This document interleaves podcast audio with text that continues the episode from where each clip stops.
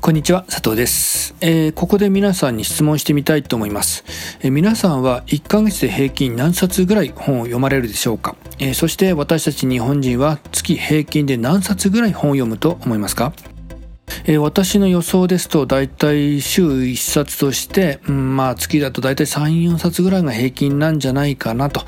あそんな風に考えていたんですね。で、ここで、えー、まあその、ちょうどいいね資料がありますので、えー、今回紹介してみたいと思うんですけど、えー、今回ご紹介するのは文化庁の平成30年度の調査ですね、えー、文化庁の平成30年度国語に関する世論調査というデータがあるんですけれども、えここにですね、え1ヶ月に大体何冊ぐらい本を読むかという、まあ、今回の質問にぴったりの、えデータがありました、えご紹介しますとえー、なんと47.3%が1ヶ月に1冊も本を読まないと回答と、まあ、そういったタイトルが振られてるんですね。えつまり47.3%、大体半数近くの人が1ヶ月に1冊も本を読まないっていう、まあそういった調査があるそうなんですね。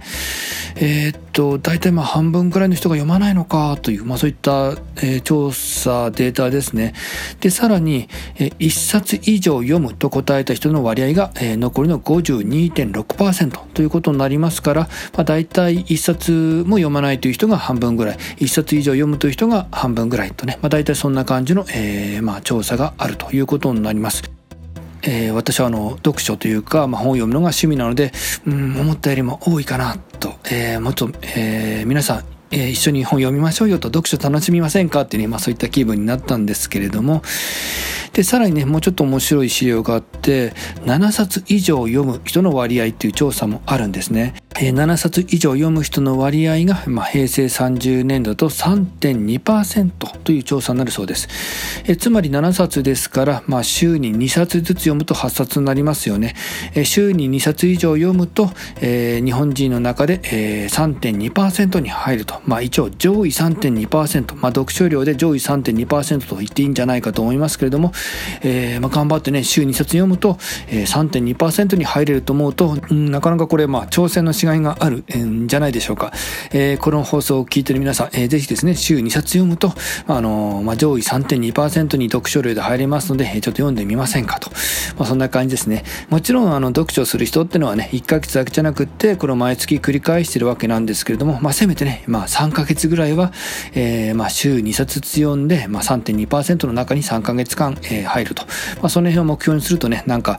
まあ、あの、まあ、読書たくさん読んだ方がいいっていうわけではないかもしれませんけれどもれども、えー、ないとは思いますけれども、一応ね、まあ、その辺を目安にすると、なんか面白いんじゃないかなと思ったので、まあ、今回皆さんに紹介してみました。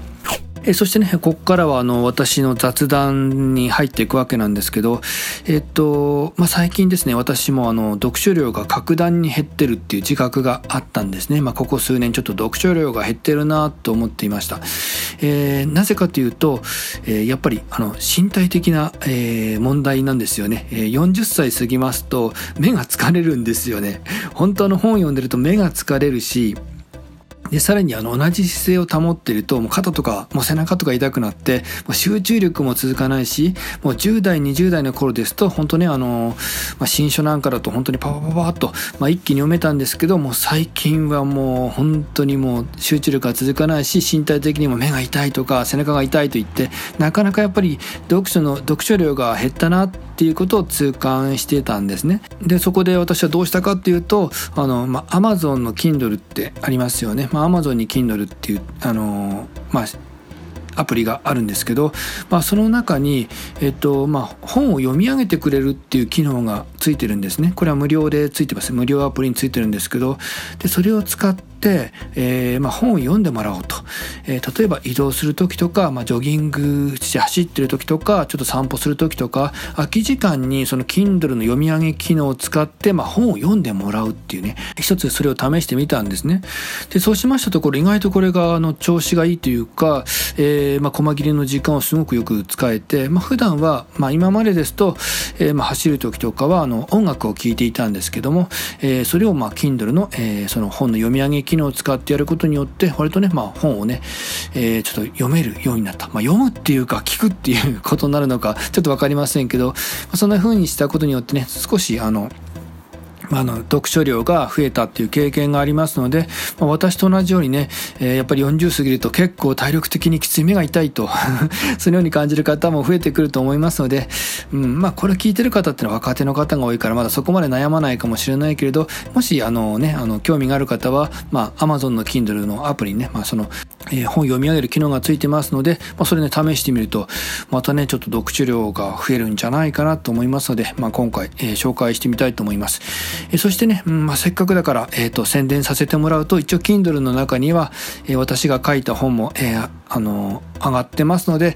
えー、もしよろしければ私の本も、えーえー、月7冊の中の1冊に入れていただければ、まあ、嬉しく思います。まあ、今回は日本人の平均の読書量というね、えー、文化庁の、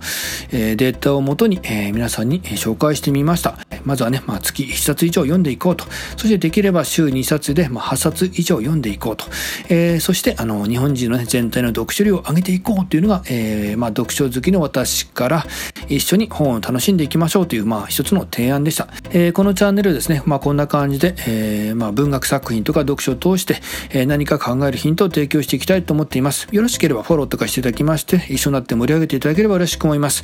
えー、今日の内容はこれで終了です。ありがとうございました。